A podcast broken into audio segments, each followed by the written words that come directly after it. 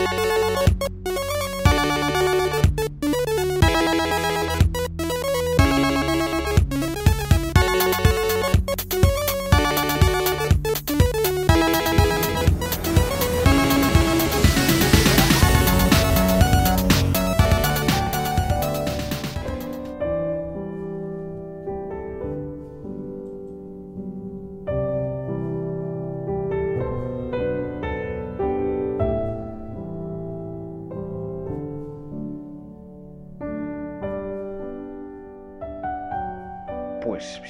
bienvenidos y bienvenidas una semana más a Buscando Alan Smithy. Hoy toca mano a mano.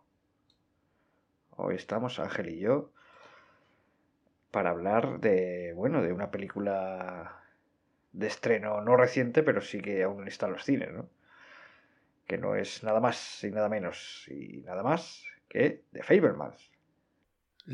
Como dice, no digas eso que dicen los medios, ¿eh? ¿Has leído eso de cómo describen a los Fableman? Eh, no sé, ahora. La carta de amor de Spielberg al Ah. cine. Por favor, venga, hombre. Siempre que hace un, un director una película sobre algo del cine es la carta de amor al cine. No, Sí, eh, tienen un cajón con, sí, con muletillas de estas cuando no quieren currar mucho, ¿no? O la, eh, la, la película más madura. porque sí, exactamente. Cosas así. Esta, la carta de amor al cine. Dame. Ni es más. Bueno, Vale, ya está. eh, Aquí está aquí mi momento. yo creo que, que, es- eh, que Spielberg en todas sus películas es, Sí, eh, ahí las se, se desprende amor al cine, Al cine, eh, exactamente. como vemos en, en esta película, ¿no? Que desde niño, pues, ama el cine y, y es lo que siempre ha querido y, y lo que le costó. Em, pues, una película, como ya habréis intuido, eh, semi, bueno, semi autobiográfica. Sí. Digo semi sí, porque sí, ha cambiado el nombre, pero Pero que no sé por qué cambió el nombre. O sea, sí, es- claro. o sea, no- Bueno, son- son- los- es, es los- su familia. es Los fa- Faberman, todo- ¿no? Y, y él es eh, Sammy Faberman. Bueno, pues. Porque Steven Spielberg es, es cierto que creo que no se llama de. O sea, o no se apellida en realidad Spielberg, creo. ¿No? Creo que no. O, o que No. es su segundo apellido o algo así. Quiero recordar, pero vaya. Sí, bueno. En realidad su nombre completo es Steven Alan Spielberg. Steven Alan, sí, pero es su segundo nombre. Yo creo que sí que es Spielberg el apellido. Sí, bueno. Creo.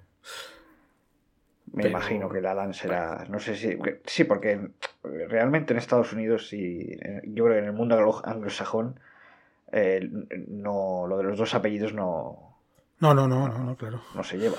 Es un segundo nombre, yo creo, Alan. Pero pues, se, se podía haber llamado Alan Fableman, el personaje. Claro.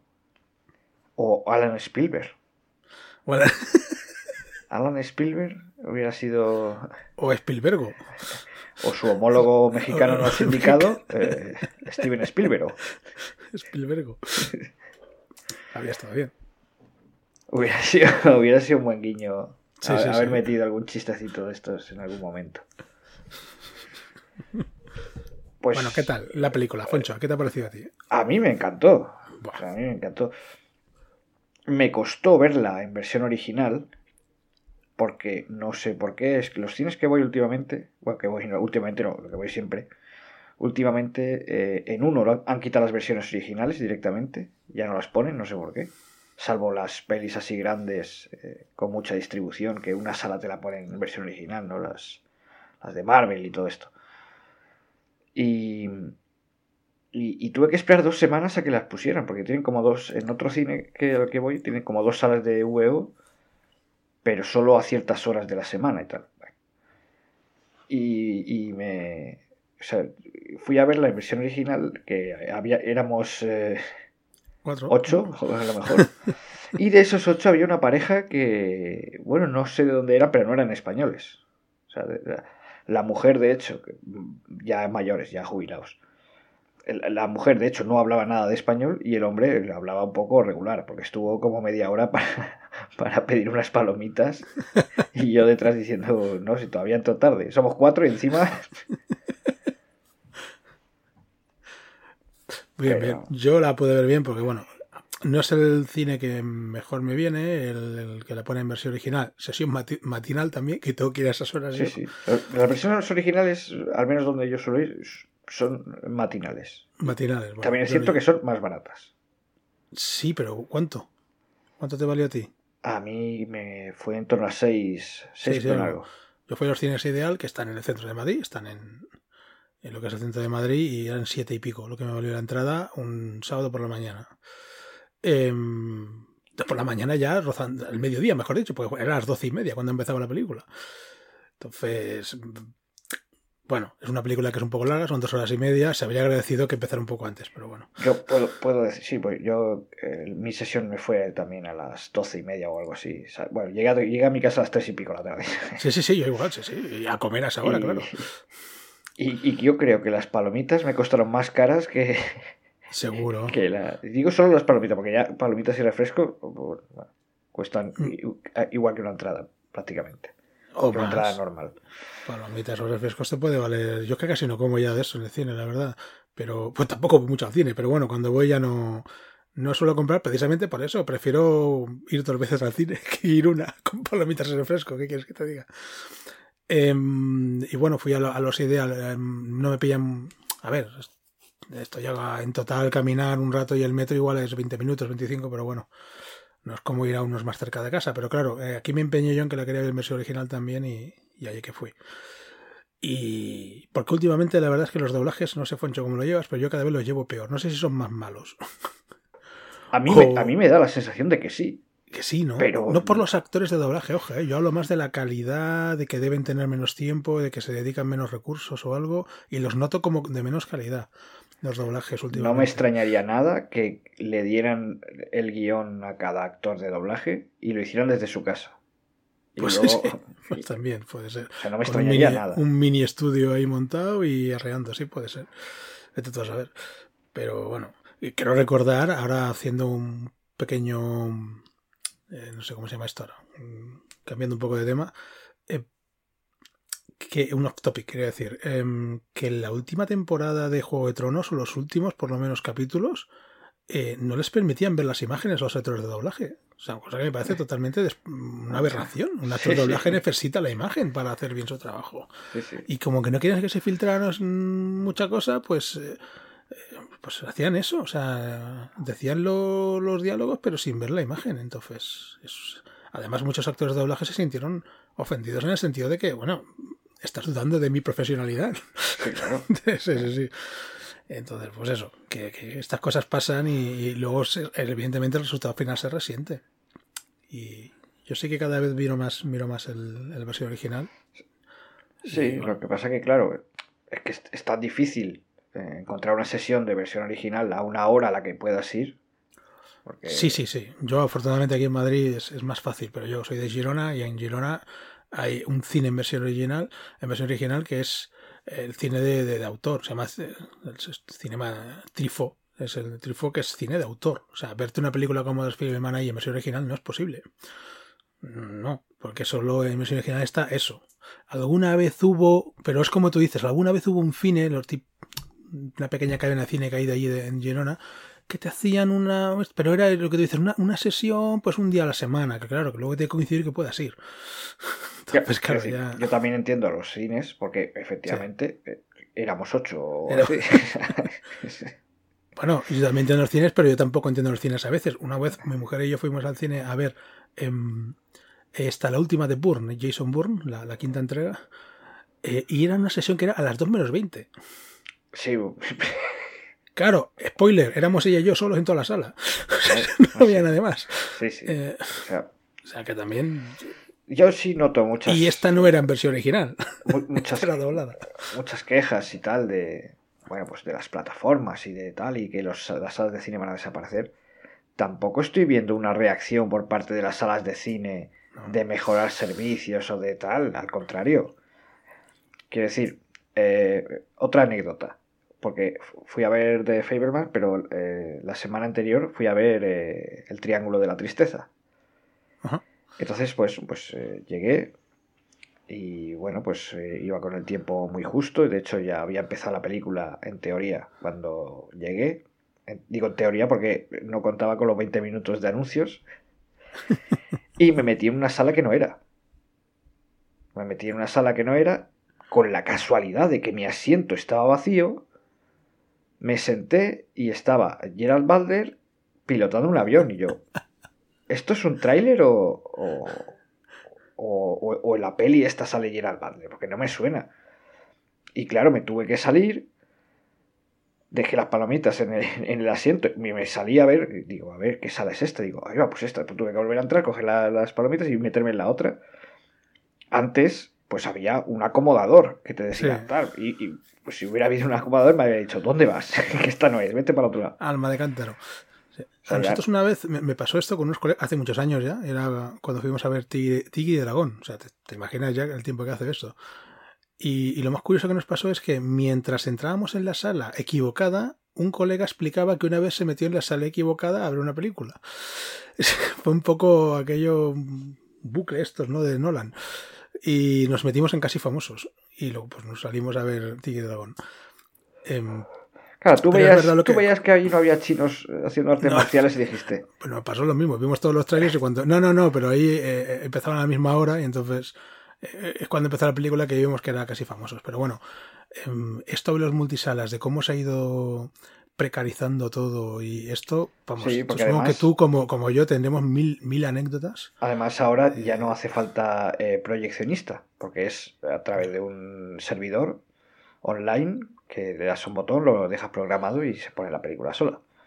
Entonces, básicamente, el personal del cine ahora mismo es una taquillera o taquillero, en el mejor de los casos, porque si no ya hay máquinas en las que tú sacas la entrada, y la gente del bar, que a lo mejor hay tres personas para 500. O sea, está todo el mundo ahí, venga. Una vez fuimos a unos cines, no sé si eran Cinesa o eso, y había un chico ahí encargándose del bar y esto, y, y- y se quejaba, nos lo explicaba, que el pobre no daba abasto porque tenía que encargarse de no sé cuántas cosas a la vez. Y me aventuro Y- a suponer que el sueldo tampoco es. No, eh, no, no, no es gran cosa, no, no.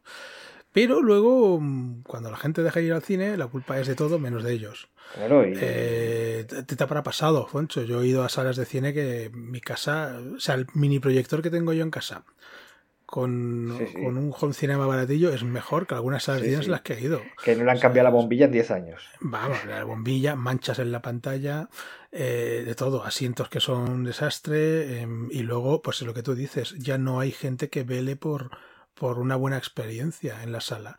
Te encierran ahí, y lo he dicho alguna vez, Jorge, me, me decían que cines vas tú, pero es que es verdad, te encierran ahí, y si hay gente que arma follón o eso, te tienes que encargar tú con ellos. Y es una cosa que, claro, al final la gente deja de ir al cine. Y al final dejan de ir al cine, ¿quién? Los que aman al cine, que son los que más van al cine.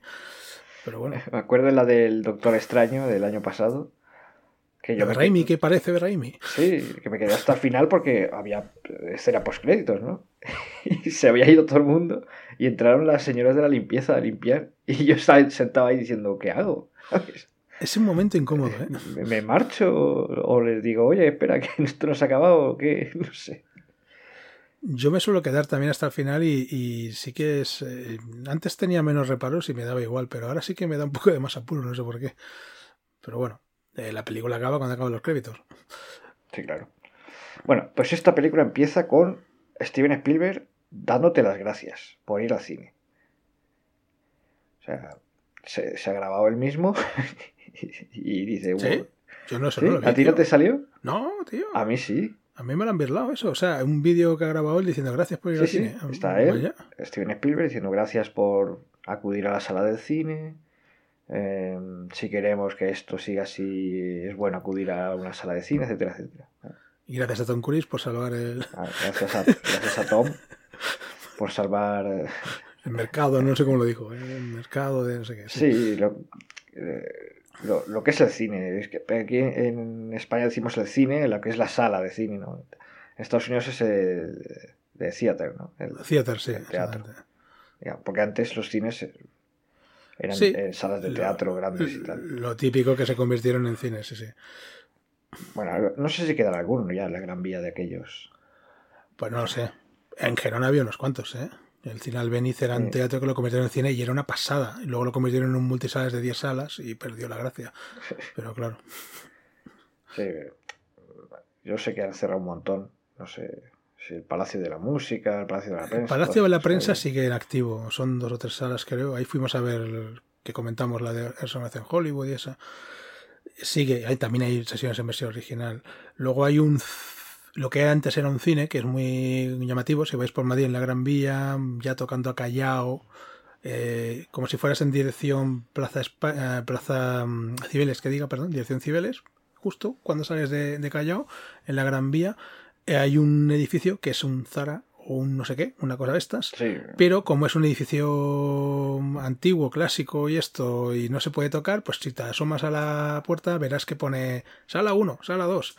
Eso es, lo han tenido que mantener porque formaba parte de la pared, esas letras y eso, y no lo pueden tocar, al ser considerado un edificio público y no sé qué, bueno, no sé cómo se llama. Bueno, es triste ver estas cosas, pero bueno, el, el mundo evoluciona, queramos o no. Sí, esto no sé si lo viste a raíz de los Goya, que fueron Bayona y Carla Simón a un instituto a hablar con los chavales de cine.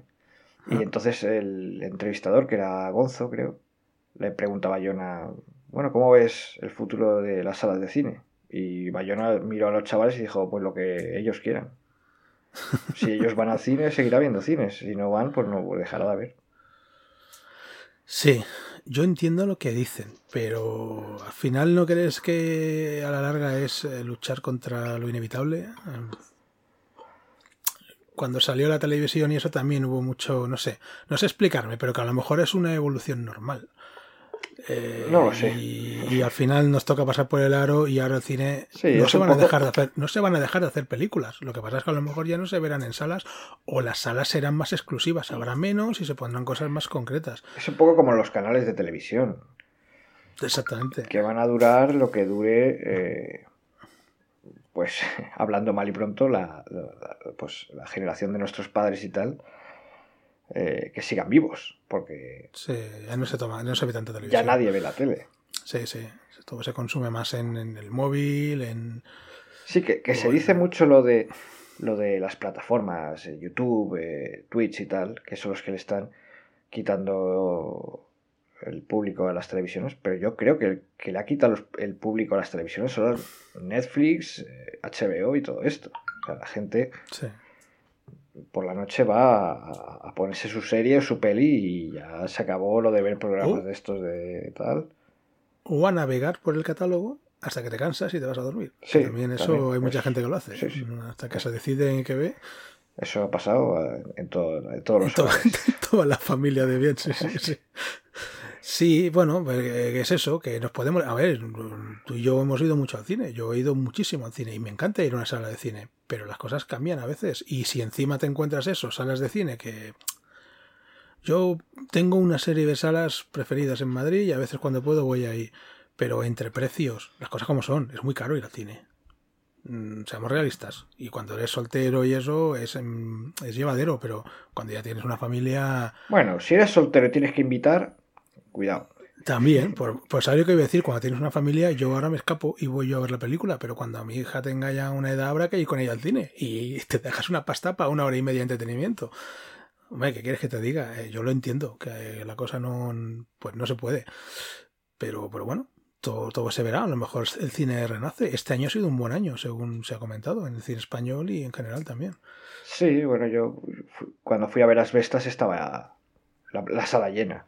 Pues eso. Que hacía mucho que no veía una sala llena. Pero bueno. Sí, sí. Y porque no vamos a horas de las 10 de la noche, yo no voy a esas horas, que a esas horas a lo mejor está mucho más lleno, todavía la gente va.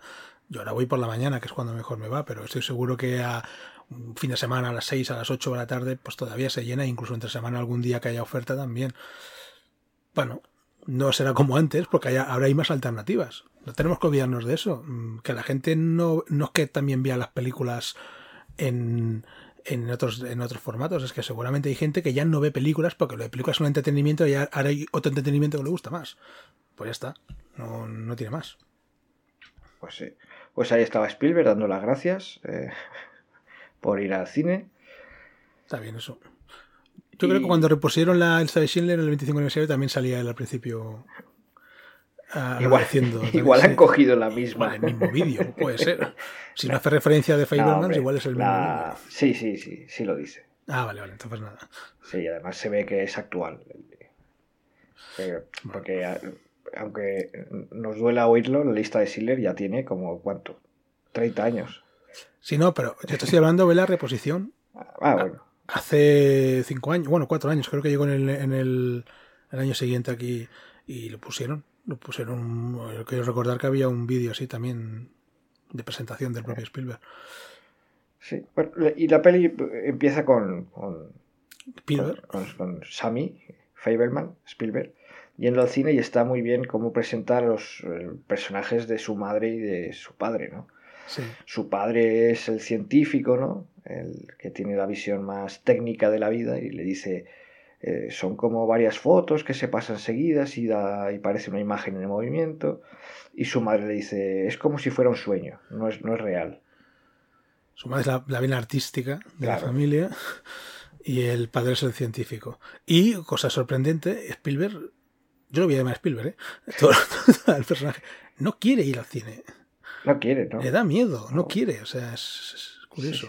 Yo me voy a tomar esto literalmente como, como como totalmente real, porque todo lo que pasa en la película, porque lo que a mí me parecía un poco más un poco más fantasmada resulta que es real de verdad, luego lo comentaremos, eh, pero vamos, lo que descubre Spielberg ahí en un montaje fue real, entonces si eso es real para mí todo es real en la película, porque es lo más hombre. Yo creo que hay algo que no es real, ni en los mejores sueños de Spielberg, y es la novieta esta del instituto. Vamos, Spielberg, venga, venga, ¿no has visto tú una mujer en el instituto así? Vamos, ni de lejos. Cómo se cambia de bando enseguida, es judío hasta, Que, hasta que... Bueno, bueno, luego ya llegaremos a eso, pero, pero sí, sí. Bueno, pues Spielberg que no quiere ir al cine, pero pero luego queda fascinado con la película. Sí, queda sobre todo obsesionado con esa secuencia en la que un tren revienta un coche. Y a él, eso a mí, a eso a mí me pasó también cuando yo fui por primera vez al cine, que me decían, en el cine es todo mentira, en el cine no es real, da igual. Y yo digo, vale, vale, que no es real, sí, muy bien. Pero ¿cómo lo han hecho? O sea, ¿esto cómo se hace? Exactamente.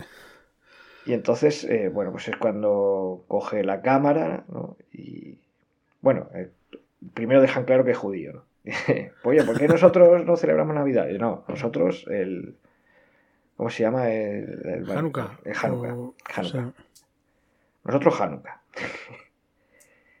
que son como ocho días de regalos o algo así, creo. Sí. y le van regalando cosas hasta que por fin le dan una cámara. Y y acoge el tren de su padre de juguete. La cámara, pero la cámara es la del padre, ¿no? Lo que le regalan ahí es el coche, es el, tren. Es el tren. Que le van regalando por días y van regalando un vagón y así poco a poco. Eso es. Y, que la cámara es la del padre. Coge la cámara y dice, ah, a, ver, voy, a coger un coche. que ya también yo creo que ahí también se lo flipan un poco porque hace, hace lo del tren con el coche tal. Yo sé que él lo ha dicho, que lo primero que rodó él por su cuenta fue un choque de trenes, he entendido yo. Entonces, a lo mejor aquí sí que han cambiado esto para... Pero es que al día siguiente tiene un montaje desde 25 ángulos que dice, joder, para no haber cogido nunca una cámara... este... Sí, sí, eso sí, eso sí que es verdad, que hace, hay un montaje total, sí, sí. Y ahí ya, joder, también eh, me dieron ganas de comprarme una, una 8 milímetros. Sí, ¿verdad? Pero, luego lo pensaba y digo, es que lo de cortar y pegar. Es que ya es difícil, tío. Teniéndolo, como decía Michael Mann, teniéndolo en el ordenador que lo puedo hacer. Y hacer y deshacer, porque hacer no pasa nada, pero si no te queda bien dices, voy a deshacerlo y es otra media hora. y con el ordenador, clic para adelante, clic para atrás.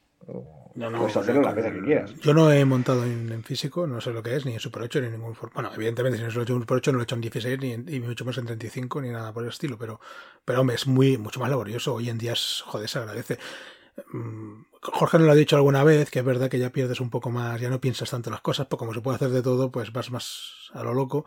Pero hombre, es Pero yo no lo veo, yo no lo veo como algo negativo eso. No, para nada. Al contrario, te puedes salir a hacer cosas. Sí, sí, sí, Y aquí tengo que ir al documental de Light and Magic en el momento preciso en el que nació el montaje digital, que es George Lucas en la sala de montaje con toneladas de celuloide en el suelo y George Lucas diciendo que venga alguien Dice, esto no puede seguir así. Yo no puedo estar montando esto así. Estoy perdiendo mucho tiempo. No sé cuál es cada escena, no sé qué.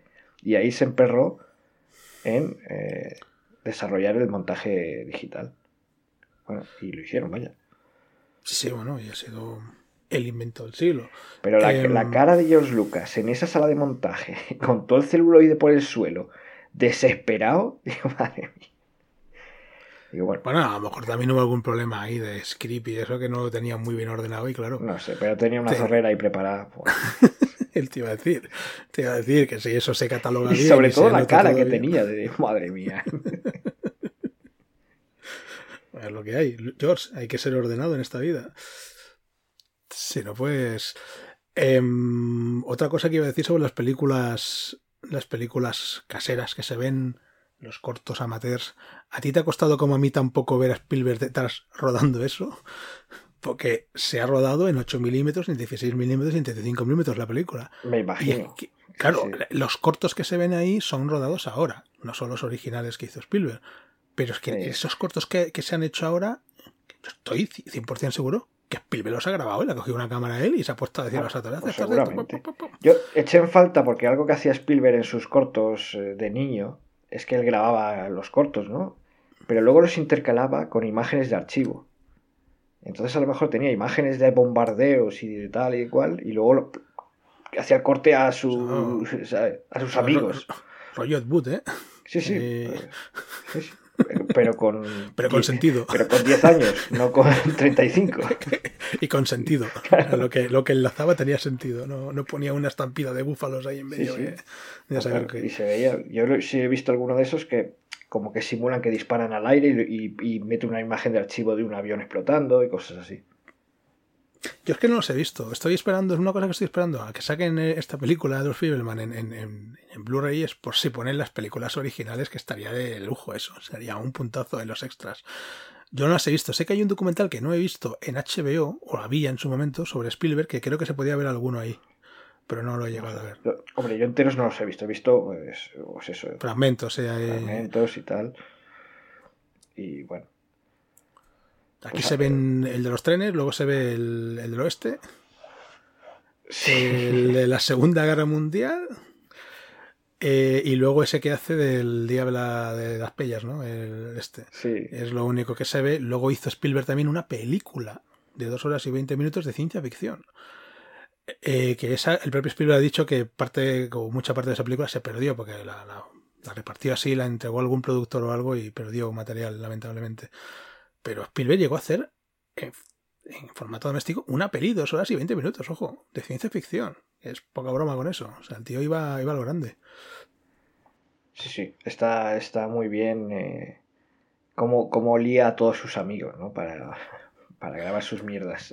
Es lo que comentabas el otro día. eh, cuando quieres hacer un corto, tienes que liar a mucha gente. o Y luego lo no apañado que era, ¿no? Con, con- con un carrito para hacer los travelings y lo, eh, lo de las explosiones, ¿no? Que ponía una madera así en tal. Sí. Y entonces la pisaban y, y la tierra salía hacia arriba y parecía que había explotado algo. Yo leí una vez en algún artículo o biografía de Spielberg que, que Spielberg para Escape from Nowhere, este, este corto de la Segunda Guerra Mundial, que creo que eran 40 minutos de corto, o sea, el tío iba, iba a la bestia, quería haber utilizado él eh, pólvora, o sea, de- artificio de verdad, y fue el padre el que le dijo, ¿dónde va, chaval?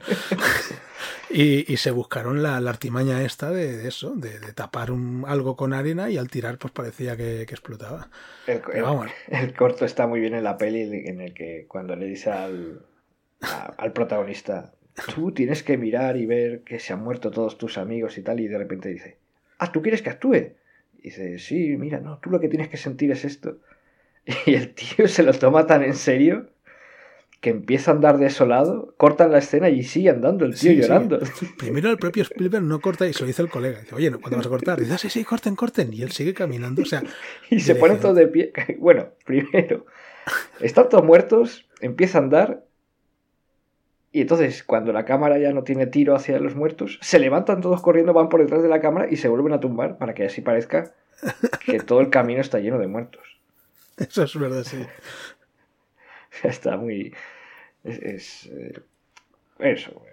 Pues es cine de, de- de pasión, ¿no? De, de, de, hacerlo, nunca mejor dicho, por amor al arte, porque ahí sin un duro, sin tal, un, sábado por la tarde que puedes estar haciendo cualquier otra cosa.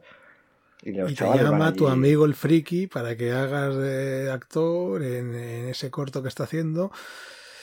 Eh, que no, eso, no vas a ver un duro y vas a pasar eh, hambre, sed, calor. Y al principio es significativo cuando están buscando escorpiones para venderlos al científico ese, lo que fuera, que les daba no sé cuánto por cada escorpión. Entonces ese dinero era para celuloide. Porque, sí. porque esa es otra. Eh, ahora pues tienes tu cámara digital o, incluso tu teléfono móvil. Pero antes un rollo de 8 milímetros, aunque fuera, o de 16, costaría su dinero. que no nos damos cuenta que hoy en día hacer un corto eso es muchísimo más sencillo que antes, porque es lo que tú dices, un simple móvil hoy en día, si te dejas un mínimo de dinero, tiene ya una cámara muy buena con la que hacer un corto. Con una calidad amateur como la que tenía esas películas de 8 milímetros. Antes. Sí, claro, su vertiente cinematográfica, claro. Y antes es lo que tú dices, no solo es eso, era comprar el celuloide, revelarlo. Sí, sí, claro. Y a, ver, qué ha salido. Mandarlo a revelar, porque no lo, revelaba, no lo revelaba en su casa. Lo tenía que mandar a revelar, esperar eh, pues el tiempo que fuera, y cuando llegara, a ver qué ha salido. A ver qué ha salido. A ver qué igual te encuentras un, desenfoco ahí, que está desenfocado en tal plano, que O lo que le pasa a Spielberg, que no le gusta, que dice que es fake. Totally fake. Está muy bien cuando eh, descubre lo de cómo hace los disparos, ¿no? Que le hace agujeros al, al, celuloide. Y se queda todo el mundo flipado y dice, Dios, parecen disparos de verdad. ¿Cómo lo has hecho? Y bueno, lo saca un poco de, esa, de ese momento en el que su madre pues pisa un, papel de, La partitura, de, la, partitura que está ensayando. Recordemos que oh". el tío de Spielberg aquí, tío en forma cariñosa, en verdad es un amigo de su padre, está interpretado por un actor que a mí me cae muy bien, que es Seth Rogen. Que últimamente está en todas partes. Sí. Bueno. Le llama para todo. Su momento Oscar Isaac. Hay que respetarse. O sea, la de Pam, eh, la serie esta de Pam y Tommy, eh, también está ahí. Sí. ¿Y este? Hace del tío que, ¿no? Que consigue el, vídeo, ¿no? Sí, yo no lo he visto Iba a decir el tío que se encuentra el vídeo. No, el tío que roba el vídeo. que roba el vídeo porque Tommy Lee le debe dinero, también hay que decirlo. Es que Tommy Lee. Pero bueno. Mm, quien salió peor mal parada fue Pam. Sí, porque, como todos sabemos, estamos en una sociedad muy machista y aunque salían los dos ahí en el vídeo, la que acabó más perjudicada fue para Eso se, se, dice muchas veces en, en, la serie, ¿no? Y es que no es lo mismo para un hombre que para una mujer. Exactamente. Es muy triste, pero es así. Dice, tú eres el machote y yo soy la, la guarra. Exactamente, sí, sí, sí. Y es eso. Y bueno, no hemos comentado a los actores, pero bueno, tenemos a Michelle Williams, que está nominado al Oscar por interpretar a Mama Spielberg o Mitchie Fableman. y a Paul Dano, que, está, genial como que hace un papel normal. Normal. No es un psicópata. Nos, tiene acostumbrados a esto. Pero, y además hace un papel normal en todos los sentidos, porque es un papel que no es de psicópata y eso, pero además es un, lo que decíamos el otro día, una persona que es un trozo de pan, vamos. Es un hombre que, que tiene su manera de ser por la época, pero que a la, hora de la verdad es muy respetuoso y muy... Yo creo que de los, de los golpes bien. Dos progenitores, el, que peor parado sale es el, el padre de Spielberg. Por varias, ya no solo por, por, estar constantemente con aquello de esto es un hobby, ya se pasará, tal, como que no cree en él, pese a que le flipan lo que, lo que hace y tal. Sí. Sino porque eh, es como que él sabe que su mujer y, su, y el tío se roguen, tienen algo ahí y como que se hace el tonto, ¿no? Como que no, se atreve a enfrentarse a eso. Yo también lo, veo así. La madre em, da a entender que no, que es que él no se da cuenta y eso, pero yo opino más como tú. Creo que sí, que sí que lo sabe, pero le cuesta, le cuesta dar el paso a lo mejor. Sí, hay un momento en el que le, le pide ayuda a su hijo. Cuando le dice, tienes que montar esto para tu madre. Dice, no, pero vamos a ver, que yo tengo mañana 40 personas, esto lo monto lo de mi madre la, semana que viene. Dice, no, no. Y ya le dice, tienes que ayudarme. Sí, sí. Porque, porque estoy perdiendo a tu madre y, y no sé por qué. y, tú, y esto tienes que ayudarme.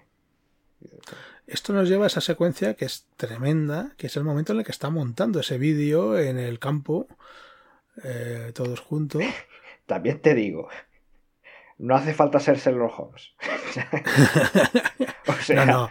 ahí no, no, ya no, era como... El como espectador de- está claro que Spielberg no le quería esconder eso. Como lo de Centauros del Desierto, ¿no? Cuando va John Wayne, que tú dices, uy, este con la cuñada ha tenido... Pues aquí igual, o sea... Porque al principio dices... Tú piensas que Rogen Al es, es amigo de Paul Dano, sí. pero no, es amigo de Michelle Williams. Al principio, al principio sí que puede jugar un poco a la ambigüedad, un poco, pero enseguida ya lo deja claro que no, que ahí ahí ahí hay mandanga. Y luego Spielberg o Faberman, vamos, Semi Faberman lo descubre mientras monta ese vídeo, ese, ese vídeo concretamente, y ahí pues se enfada mucho con su madre. Pero esa secuencia es magistral, vamos. Una de las cosas que a mí me ha seguido fascinando de, de Spielberg a estas edades todavía, que tenía 77 años creo, es como, como, como sigue moviendo la cámara y todo, y es tremendo. No ha perdido el estilo en, en toda su carrera, o sea, tiene el mismo sí. estilo, los mismos planos, lo mismo todo que en Tiburón y que, y que incluso que en El Diablo sobre ruedas, si me apuras. Es, y, eso es, y eso es maravilloso, porque ha hecho un montón de géneros diferentes, de tipos de películas diferentes, pero con siendo Spielberg. Y eso pocos lo pueden decir. A, a mí me encanta Michelle Williams en ese papel de de soñadora, vamos a decir, porque hay veces que se le va mucho la flapa Sí, cuando hay un tornado y dice, venga, vamos en el coche, que vamos a ir a, a ver el tornado y se va en dirección al tornado, que dices, pero señora, ¿dónde va con sus hijos a- en dirección a un tornado? sí, sí, sí, sí. O, o compra un mono, o dices, uy. Pero también es verdad pues, que es porque no puede eh, dar rienda suelta a, a su arte, ¿no? A su faceta creativa. Y porque le, ha- le han separado de. Del cuñado. de Del cuñado, iba a decir, de del- ¿no? del- De- del de su noviete, amigo, sí. ¿no? De- bueno, de quien está enamorado, vaya. Y luego me gusta también un poco el, el Seth Rogen, ¿no? Esa escena en la que eh, están ahí en la tienda de cámaras Sí, y claro, porque es- está el padre real, eh, Paul Dano, que le dice, déjate de vainas, déjate de cine ni hostias y estudia álgebra. Y Seth Rogen es todo lo contrario, ¿no? Le compra una cámara, una de, además, ya una más, más, sí, sí, más una decente. potente. Que dice, no, te, no, no la quiero. Y dice, ¿sabes? Y dice, "Pues, venga, te la compro. Sí, Porque Spielberg vende su, su vende cámara. O sea, ya dice, toma por culo. Ya no. Desde el montaje aquel de la madre y tal que descubre todo esto, ya no. Hace lo, del- lo- No, sí que hace más cosas, ¿no? Sí. Hace la, la de la Segunda Guerra Mundial y lo ve y lo ve el cole. Pero sí que es verdad que como Sí, que le cuesta más. sí. Pero que eh, tiene un lapso de tiempo en el que Sí. no. Que no, que no, que no sigue haciendo. Sí, la madre le, le incita a que lo haga, pero él no, no quiere. Cosa que ayuda al padre a creer que era un hobby y ya está. Y que no, y que no hay que ir en serio. la cámara y, y con el dinero que ha recibido al vender la cámara dice, venga, pues te la compro y así es como... No me regalas nada tú. no me lo regalas, pero me la das. Y el cabrón de ese Rogen le da un abrazo y le devuelve el dinero. Sí, sí, sí. Sí, es muy bueno ese, ese momento está muy bien. Sí, y cuando se despide y tal, que va con el coche, le dice... "Esp- No sé si le dice algo así como, espera tu última película, tu próximo proyecto, algo de eso, no sé. Lo recuerdo muy bien. Em, la. No sé qué voy a decir ahora. La, el estreno de la película, ¿cuál fue? ¿La del oeste o la de, o la de la Segunda Guerra Mundial? Que están los tres sentados, papá Spielberg, mamá Spielberg y el tío se rollen. Y cuando acaba la película, el padre se gira a la madre para, para decirle, ostras, mira qué bueno esto que ha hecho nuestro hijo, pero se encuentra que la madre ya está girada hablando con el, con el colega. Sí, sí, creo, es que, un momento, es un detalle muy... creo que es la de la Segunda Guerra Mundial, La de la Segunda Guerra Mundial, sí. que es ser. cuando además eh, salen, ¿no? Ah, sí, sí, sí. Y, Y no Spielberg los ignora, ellos. sí, los se da la ignora. vuelta y se va con su padre. Sí, sí, sí. Los ignora. Y luego es cuando viene el momento en el que la madre, pues ya mm, quiere saber Bueno. qué pasa. Antes de todo esto aparece Jude Hirsch, que le conoceréis porque cada vez que hay un judío en una película de Hollywood sale él. Que es El un tío Boris. personaje. Es verdad, el tío Boris, no me acordaba. este tío de dónde ha salido? Recordemos que también la madre de Spielberg pierde a su madre eh, en un momento y eso le afecta mucho, entra como una depresión y por- en parte por eso pues Spielberg, eh, perdón, el padre quiere que, que, que- que el hijo haga ese montaje para alegrar a la madre. Pero viene el tío Boris. Sí, sí.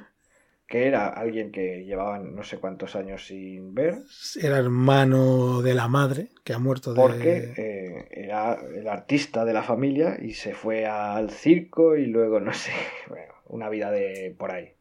Y no sabía nada de él. Y, fue, y, eh, ese día se presenta pues para el funeral, ¿no? Para presentar sus respetos. Y es un poco el que le dice a, a Spielberg, tú eres de la vena artística, o sea, tú no dejes que te diga qué tal, dice, tú tienes que ir con todo, ti- tienes que estar dispuesto a soportar el dolor de, de que te van a decir que no vales y que no que esto no es serio, pero tú tienes que aguantarlo. Dice, "Ti- Tienes esa responsabilidad, ¿no? Y, Sí. te- y además hace alusión a su madre, ¿no? Que, que también dejó, ¿no? Esa parte, digamos, no- dejó de perseguir el, el objetivo de dedicarse a lo suyo y, y que formó la familia y tal y cual y se acabó. Pero bueno, parece que es el, el discurso del tío Boris un poco el que anima aún más a, a Steven Spielberg. Pero vamos. Sí.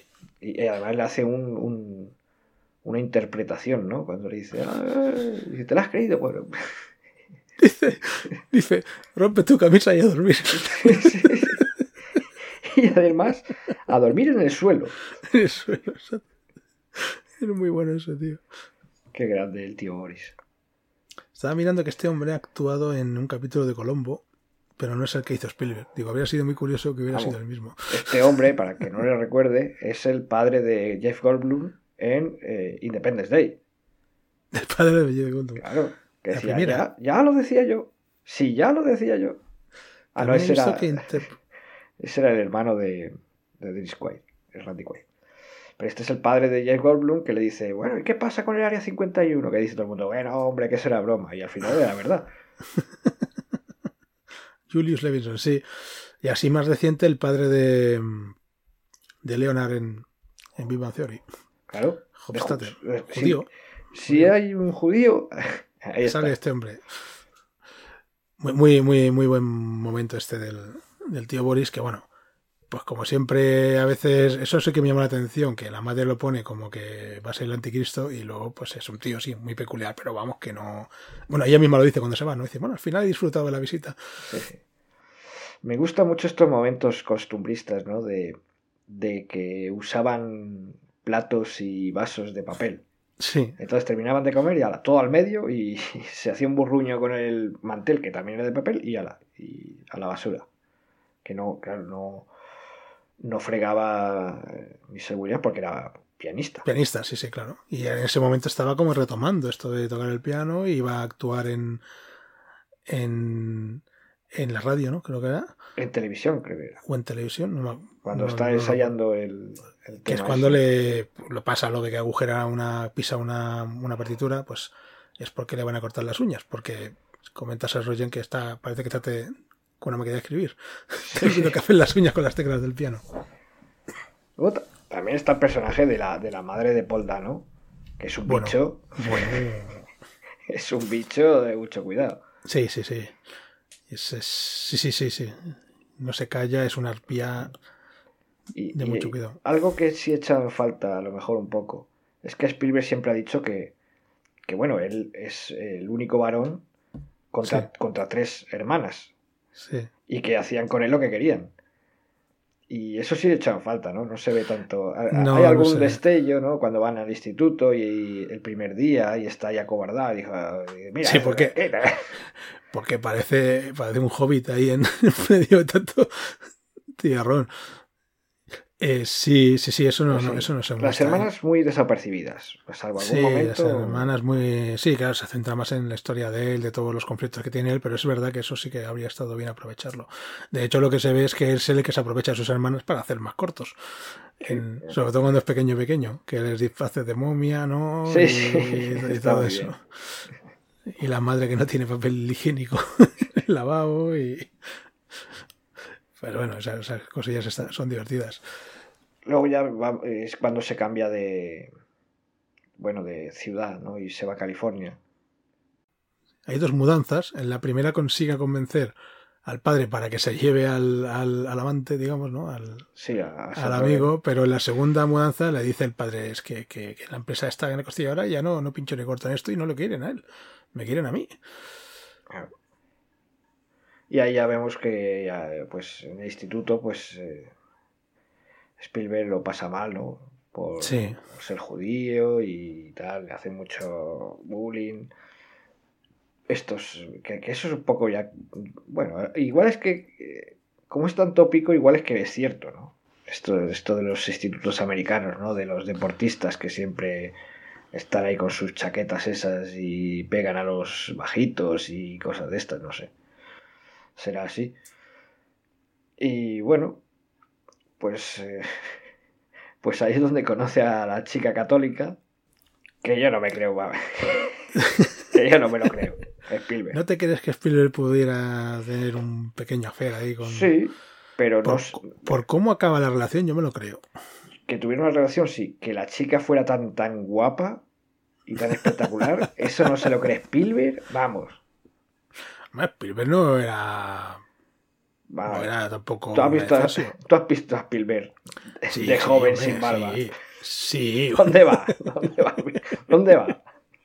Spielberg. Yo creo que sí, hombre, tenía su porte. No era como aquellos mamotrecos, pero bueno. Que tiene Está muy momentos bien, muy, muy graciosos, ¿no? sí, ese momento- hombre. Vamos a rezar. Cuando llega... Es lo que juega Spielberg con, con la cámara. Cuando corta al momento que está en la habitación de la chica y va abriendo plano y va viendo todo el altar que Sí, tiene ahí de Jesucristo y de... Y además que la chica dice, es que Jesucristo es sexy. Esta chica Además no se ha enterado bien de qué va la religión, me parece a mí. Es un plano, un plano circular que abarca toda, toda la habitación. Se empieza ahí con el le da la vuelta, se ve toda la habitación todo lleno de- y encima de la cama tiene un crucifijo ahí grande, el de mucho cuidado. Y, y Spielberg, aunque es judío, se pone a santiguarse sí. porque sabe que va a recibir ahí. Lo que haga falta. Y bueno, porque bueno, están ahí pues, morreándose y llaman, la madre de la chica la llama y dice, bueno, vámonos, vámonos. Y dice, bueno, tenemos que rezar más, ¿eh? Sí, sí, mañana quedamos para hacer más. Sí, sí, sí. Y eh, por supuesto, no, no pone ninguna objeción. Ah, Tiene, tiene estos puntos de humor de, de Spielberg. Spielberg, es que una cosa Sí. que me fascina de Spielberg es eso, que en cualquier película suya tienes son momentos de humor. Y es que esto lo hace la lista de Schindler también, o sea, es una cosa alucinante. En la lista de Schindler, más que con, más que con acto- acción, lo consigue con el montaje. Y con eso, de poner momentos así llamativos, pero, pero es fascinante ese tema, trate el tema que trate de conseguir esa ironía, ese humor, ese, ese desahogo De cómico. hecho, eh, eh, es lo que ha copiado Marvel. Lo que pasa es que Marvel lo ha llevado al extremo. Marvel ha abusado de O eso. sea, lo que antes, en las Mucho. pelis de Spielberg y, y, bueno, y de todas estas eh, que salieron a raíz de, de las pelis de Spielberg, ¿no? De todos estos de Joe Dante y toda esta gente, de CMX y tal, que todos tienen su alivio cómico. Pero es que estos de Marvel lo han llevado ya que es cada tres segundos que dice, bueno, una cosa es un Sí, sí, chascarrillo sí. y otra cosa es que parece esto una comedia ya. Eh, las primeras películas de Marvel eh, estaba bien llevado eso, pero luego ya la cosa se desmadró. Es el personaje cómico que ya ha existido desde siempre. En las películas de los 50-60 también existían estos personajes secundarios cómicos, pero que, que luego se ha retomado mucho. Eh, Yo recuerdo películas así también de Juan Teres, por ejemplo, y lo he comentado más de una vez, no, no puedo. no puedo. ¿Cómo se llama este hombre? Que se me ha olvidado el nombre ahora. Eh, Eh, Rob, Rob Snyder me sale. Rob Schneider, exactamente. O sea, no puedo. No, no puedo. Es que es exagerado. Es que es, lo que tú dices cada tres segundos. Dice una, una parida.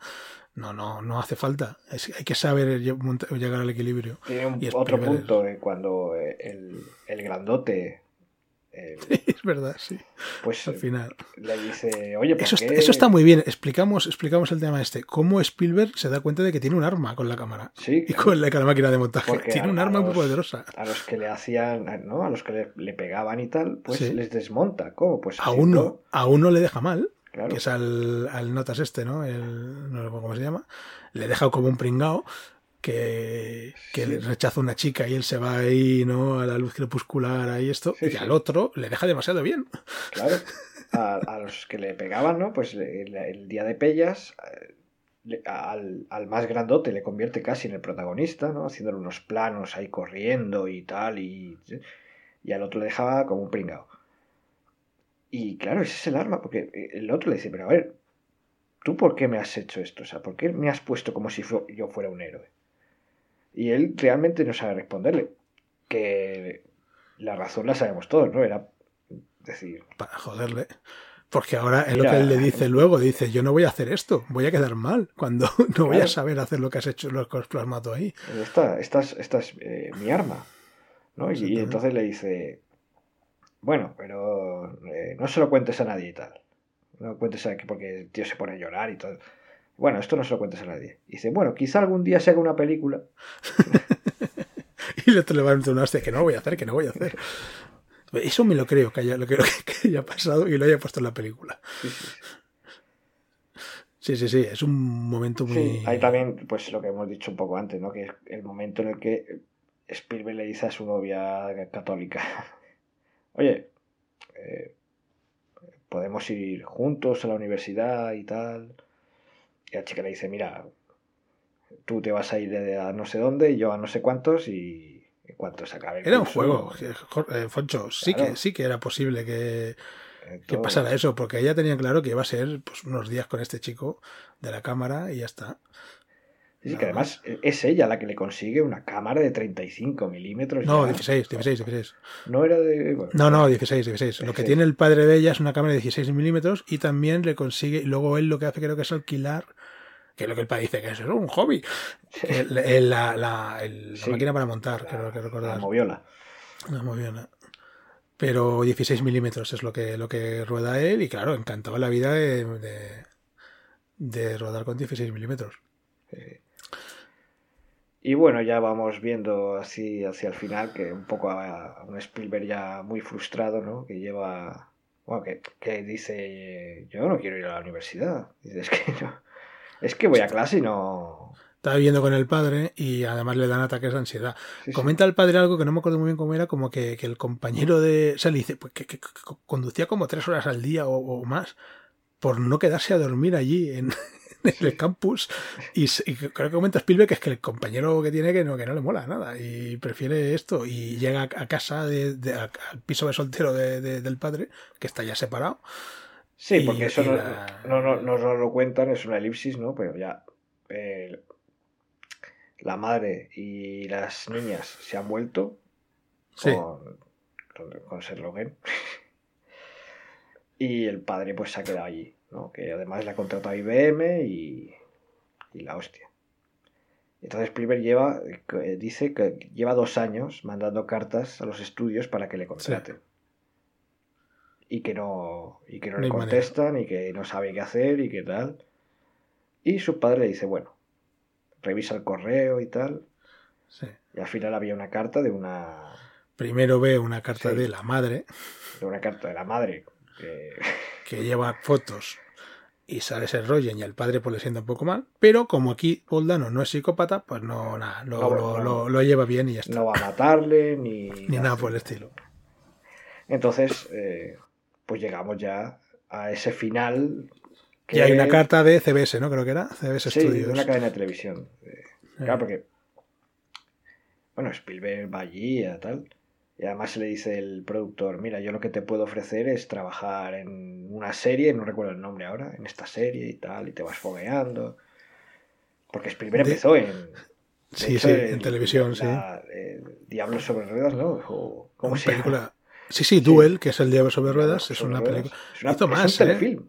O sea, Es un telefilm, es un telefilm que duraba cerca de la hora y lo petó tanto que luego rodaron más secuencias y se estrenó en salas de cine. Pero esa película no fue un proyecto de cine, hay que tenerlo en cuenta. Su primera película para cine fue Loca Evasión. Esto era un telefilm que tuvo éxito y luego se llegó a estrenar en cines. Claro, y entonces es cuando... Y hizo más, hizo una de terror también, ¿eh? Something Evil, no me acuerdo cómo se tituló en español, que de un exorcismo o una cosa por el estilo. Qué recurrentes son las películas de exorcismos. Sí, sí, sí. Y, le dice, me hace gracia lo que le dice este hombre de la televisión, que le dice de, de ayudante, del ayudante, del ayudante. Le dice que va a trabajar. Y el otro le dice que sí, que sí, que yo, que yo quiero aprender y que me, hago lo que sea, vamos. Entonces es cuando le dice, ¿quieres conocer al mejor director del mundo? Y entonces le dice, mira, pues mira, vete a la oficina esa y tal. Y claro, nosotros ya lo sabíamos, porque se había filtrado, pero tú imagínate no haberlo sabido, ¿no? Y, entra Spielberg a la habitación, habla con la secretaria y dice, bueno, espérate ahí, que a lo mejor te ve o no, no sabemos. Puede, tardar horas, y dice el otro, bueno, yo me espero. Pero él todavía no se da cuenta de quién es. Y empieza a mirar a la pared y ahí están los pósters de Centauros del Desierto, del hombre que mató a Liberty Balance, que es la peli que está viendo con sus amigos eh, a la mitad de la película que dicen, ¿de qué va la película que vamos a hacer nueva? Y Spielberg, eso, está viendo esa película y pues te lo este, venga. Y entonces dice, hostia, John Ford. Y aparece John Ford, que no es nada más, ni nada menos, ni nada más que David Lynch. David Lynch. Y aparece con la cara llena de carmín. pero, pero es que es totalmente John Ford. Sí, sí, sí, sí, es flipante. O sea, es flipante el parecido que tiene con, con John Ford, David Lynch. Claro, que, también es eso, ¿no? Tú, eh, flipa porque dice, hostia, eh, el, ídolo, ¿no? John Ford. Y de repente aparece John Ford, que ni le mira, con la cara llena de carmín, se sienta y espera un poco y dice, ya puede pasar. Quítate la corbata, quítate la corbata. Y luego está pues esa conversación de, con John Ford. Así que quieres hacer películas, ¿no? A mí me estaba poniendo nervioso con, con el puro ah, sí, sí, ese momento, ¿Se lo va a encender o no? ese momento, cómo la larga ahí. Qué huevazos, o sea, qué huevazos. Después de dos horas y casi media de película, hacer un plan así, ¿eh? Sí, sí, sí. Y le dice la famosa anécdota que ya hemos escuchado mil trillones de veces de... Tú en ese cuadro ¿dónde, del horizonte. ¿Qué ves? Y dice, veo, y dice, no, no, que ¿dónde está el horizonte? Arriba. ¿Y aquí? Abajo. Y el horizonte en el medio siempre es aburrido. Arriba y abajo mola. Yo, yo recordaba como que, le habían dicho que, cuando sepas, eh, tenía entendido que había dicho, cuando sepas decidir si es mejor arriba o abajo, serás un buen director. Yo tenía entendido así. Yo lo había escuchado así también, que cuando, le dijo John Ford, cuando sepas dónde poner el horizonte, eh, sabrás hacer películas. Bueno, pues a lo mejor aquí lo han cambiado. Y lo que ibas a decir, Foncho, que creo que sé por dónde vas. Eh... Lo del horizonte, ¿y vas a comentar algo más? Ah, sí, bueno, que le dije, y aquí acaba la lección, ¿no? Algo así le dice. Sí. Dice, gracias, eh, como, dijo este, dice mi... My pleasure, ¿no? Lo dice en inglés, que ahora no me acuerdo cómo lo... Pero luego, eh, esto lo lleva más allá, Spielberg. Cuando acaba la peli él sale del estudio... Sí, sí va caminando y se va alejando de la cámara, el horizonte está en medio y mueve la cámara para que quede abajo. el horizonte hace un guiño a esa anécdota con John Ford y él mismo mueve el plano para que el horizonte quede abajo y no en medio, porque según, bueno, no dice que está mal, que es aburrido, dice que es una mierda como un no sé qué, una, expresión ahí, bueno, John Ford debería ser así de mal hablado, seguro, me lo creo. Sí, sí. Luego le envía, le envía afuera y dice, sal de mi puto despacho ahora mismo. Sí, sí. Es muy bonito el momento en el que él se da cuenta dónde está que van mirando los, los, carteles de las películas y se va moviendo la cámara de alguna manera ahí hasta que llega el último cartel que ves el hombre que mató a Liberty Balance, que es la película que estaba viendo con los colegas. Está muy bien. Que es, es un poco lo que comentábamos el otro día. A ver, la peli es flipante. Pero si tú no conoces la vida de Steven Spielberg y no sabes quién es John Ford y tal y cual.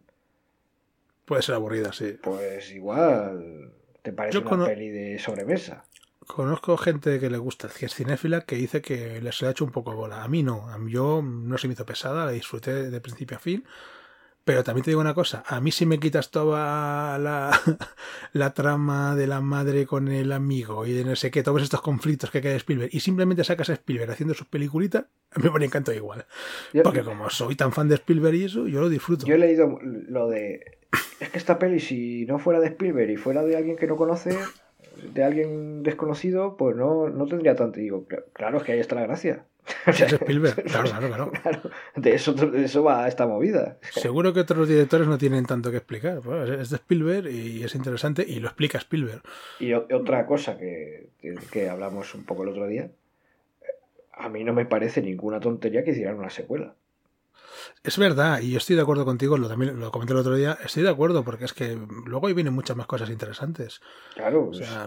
recordemos que Spielberg empezó aquí en televisión, le he escuchado en alguna entrevista, no de ahora, eh, de hace tiempo, como que él ya se creía que se iba a quedar para siempre en televisión y pienso, ¿cómo son estos americanos, tío? Que ven todo tan cerrado de repente. Pero si, cuando hizo Tiburón tenía 27 años, tío. ¿Cómo vas a pensar que, cinco años antes que ibas a dedicarte el resto de tu vida a hacer televisión? ¿Eh? Un poco, un poco de mente abierta. Es una secuela con, con sus Pero bueno, pelis. hizo, hizo capítulos de televisión, hizo Night Gallery, hizo el primer capítulo de Colombo. La serie Colombo, el primer capítulo, y se hicieron dos pilotos, y luego se hizo la temporada, la primera temporada ya regular, digamos, con, no sé, las, las temporadas de Colombo tenían 6-7 capítulos. Pues el primero de la primera temporada, que se titula Maider Bar the Book, algo así como um, Asesinato según el libro, es dirigido por Spielberg. Él estuvo ahí en Universal haciendo esto, y en Universal hizo El Diablo sobre Ruedas, que es la que lo petó. Hizo alguna película, y luego ya fue, saltó al, al, al cine. O sea que allá hay cómo hizo todo ese proceso está muy interesante. Se podría hacer una secuela, mm. pero muy interesante, la verdad. Y su amistad con, con Lucas, con Scorsese, con, todos estos. Scorsese y todo eso, sí, sí, sí. Eh, con Coppola, ¿no? También creo que. No sé si vino más tarde Coppola o la misma. Coppola era como el, digamos, entre comillas, el padre, ¿no? Coppola fue el primero que, que, lo. Sí, sí, es verdad. Coppola era más mayor que ellos y ya había hecho, creo que el padrino. El padrino es el 72. 72, pues ahí andaba la cosa, pero antes del Padrino ya había dirigido otras películas. Lucas y creo que Brian De Palma, Lucas estoy seguro, Brian De Palma no sé, eh, él se los llevó de como de meritorios a sus rodajes. Pues eso. Eh, lo que está claro es que Spielberg, por un lado, es un hombre muy talentoso, muy talentoso, eso nadie lo no va a negar, es una persona un coco tremendo, pero también pues tuvo su suerte, las cosas como son, y no, no está mal eh, reconocerlo. Estuvo en el momento oportuno, en el lugar oportuno, y luego cuando tuvo la oportunidad, la supo aprovechar porque el tío es un genio. Aquella, de, aquella de cuando intentó hacer James Bond y no le cogieron.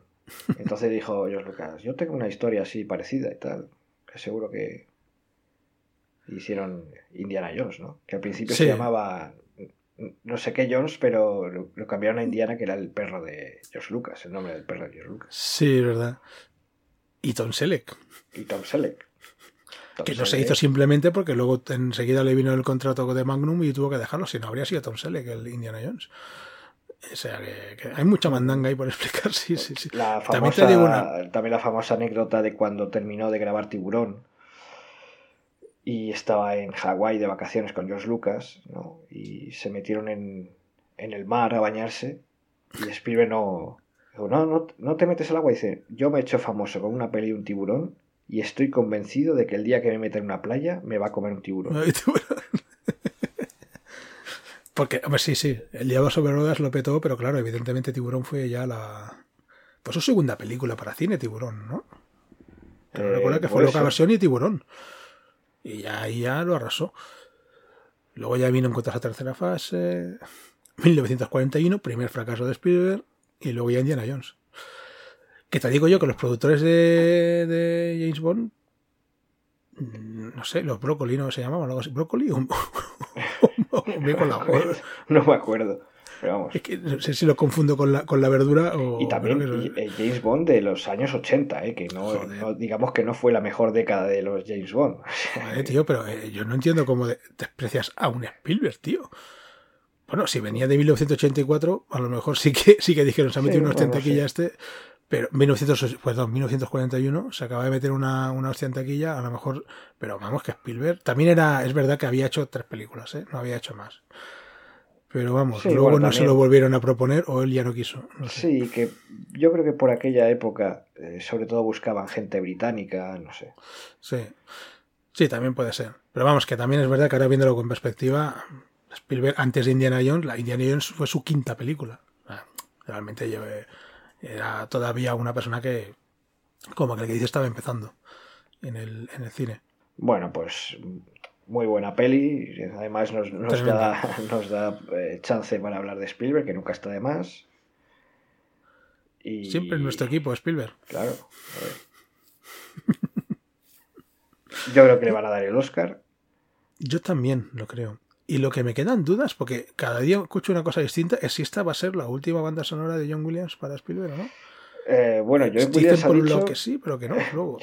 John Williams ha dicho que, que, que Spielberg cada vez que haga una peli que, Que sí. él, que él está ahí. Vale. O sea, se retira, pero solo. de- También o sea, te digo, con 93 años y- y vamos a ver si llega a la siguiente. 90, Pero bueno. no, tiene, no tiene 91 ahora. Ah, Eh, sí, sí, sí, no, sí, sí, sí. En cualquier momento puede. puede Pero bueno. pero, pero este hombre tiene preparó no sé cuántos conciertos. Pero, y no.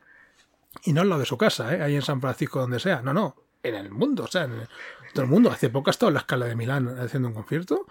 Y tiene preparado más conciertos en Europa este año y el que viene. Creo, creo que están planificados. O sea que, bueno. No, no sé, yo parecía que, como- que iba a ser la última banda sonora con Spielberg, pero lo que tú dices, en verdad, aunque él quiera, pues, ya veremos. Hombre, Ya, en la, de, en la próxima de Indiana Jones dijo, yo hago la banda sonora. Y, y Spielberg se bajó, dijo, no, esta peli no la hago. Y John Williams se bajó, pero creo que se ha vuelto a subir. Sí, sí, no, la, la ha hecho él, sí, sí, sí. Sí, ya, ya acabó la banda. Justo hoy he leído una noticia como que ya la, la ha acabado, ya está acabada la, la música, ya está grabada y todo, entonces a ver, a ver qué, qué tenemos. Y ya no creo que haga más bandas sonoras de Indiana Jones y de Star Wars. este buen hombre. No, de Star Wars dijo que ya no hacía más. que no hacía más y, y ya está. Hablando de las edades y esto que decíamos, lo- me dio por mirar y Spielberg, si, o sea, genes para durar unos cuantos años más tiene, porque la madre murió con 97 años y el padre con 103. ¿eh? Entonces, Además, hace relativamente poco. en el 2020, lo miré, lo miré, estuve, estuve mirando, el padre murió en 2020 y la madre en 2017, creo. Sí. O sea que es alucinante que sus padres hayan podido vivir tantos años y le hayan visto, joder, con setentón. Porque Sí, sí. Sí, sí, si tiene 77 Spielberg, pues, pues lo han visto los dos, lo han llegado a ver con 70 años. Ver a un hijo con 70 años, joder, es, es una bendición, vamos, yo creo. Bueno, pues lo vamos a ir dejando por aquí. Muy bien. Eh, A ver qué nos depara Spielberg. No, no hay próximo proyecto todavía, ¿no? Eh, sí, sí. Es- ¿Sí? Va a ser una serie Ah, una serie. con la documentación que tenía Kubrick Ah, sí. para hacer Napoleón y Ah, bueno, pero va a dirigir. Sí, sí. Yo lo leí en su momento como que iba a producir, pero hace muchos años. ¿Y lo va a dirigir al final? Sí, sí, Ah. además ha salido hace una semana o así, que ha dicho que... Ah, yo sabía que estaba haciendo como un documental de John Williams. no, Eso no. también lo he leído, o lo Bueno. he escuchado hace poco, que lo, dijo él en una ceremonia que estaban ahí. Y, y luego lo de Kubrick, pues me alegro un montón, para ser el segundo proyecto de Kubrick que se encargue de hacer él. Sí, sí. Así que. Y si lo dirige él, pues me parece maravilloso, ojalá. Pues bien, bien. Te- te- Kubrick tenía todo preparado, ¿eh? O sea, tenía hasta, hasta, la planificación del rodaje, lo tenía ya preparado todo de esa película. Era una película de unas cuatro horas o así, o a lo mejor es lo que quería hacer en miniserie. Sí, él ha dicho que, bueno, que ha estado viendo la documentación que tenía y que era, era enorme y que, bueno, que va a hacer una miniserie, creo que para la HBO, no, creo recordar, no lo sé. Y bueno, Ya te digo que, que cualquiera puede coger eso y casi hacerlo porque es que Kubrick lo, lo dejó todo listo. O sea, yo fui a la exposición esta de Kubrick y, y te, tenían ahí puesta la, la planificación del rodaje y todo. O sea, él tenía ya planificado todo, todo, todo con detalle para poder hacerlo, pero bueno, no, no se llegó a hacer nunca. Así que bueno, escoger eso y hacerlo. Simplemente no tiene mucho. Bueno, tiene dejarte la pasta para, para rodar, pero, pero que era. No sé cuántas licencias se va a tomar o va a querer ser respetuoso con el maestro Kubrick, pero bueno. A, a ver. bueno. Bueno, pues hasta aquí el programa de hoy. Muy bonito. Spielberg. Bonito, siempre. bonito de ver. Muy bonito de ver. Los Fibermans. Y ya nos veremos la semana que viene. A ver qué traemos. Así Bueno, que. Ser buenos. esta vez. Cositas. Cositas. Ser buenos y. Ir al Ir cine. al cine, ir al cine, exactamente, ir al cine. Hace caso al amigo Steven. Adiós.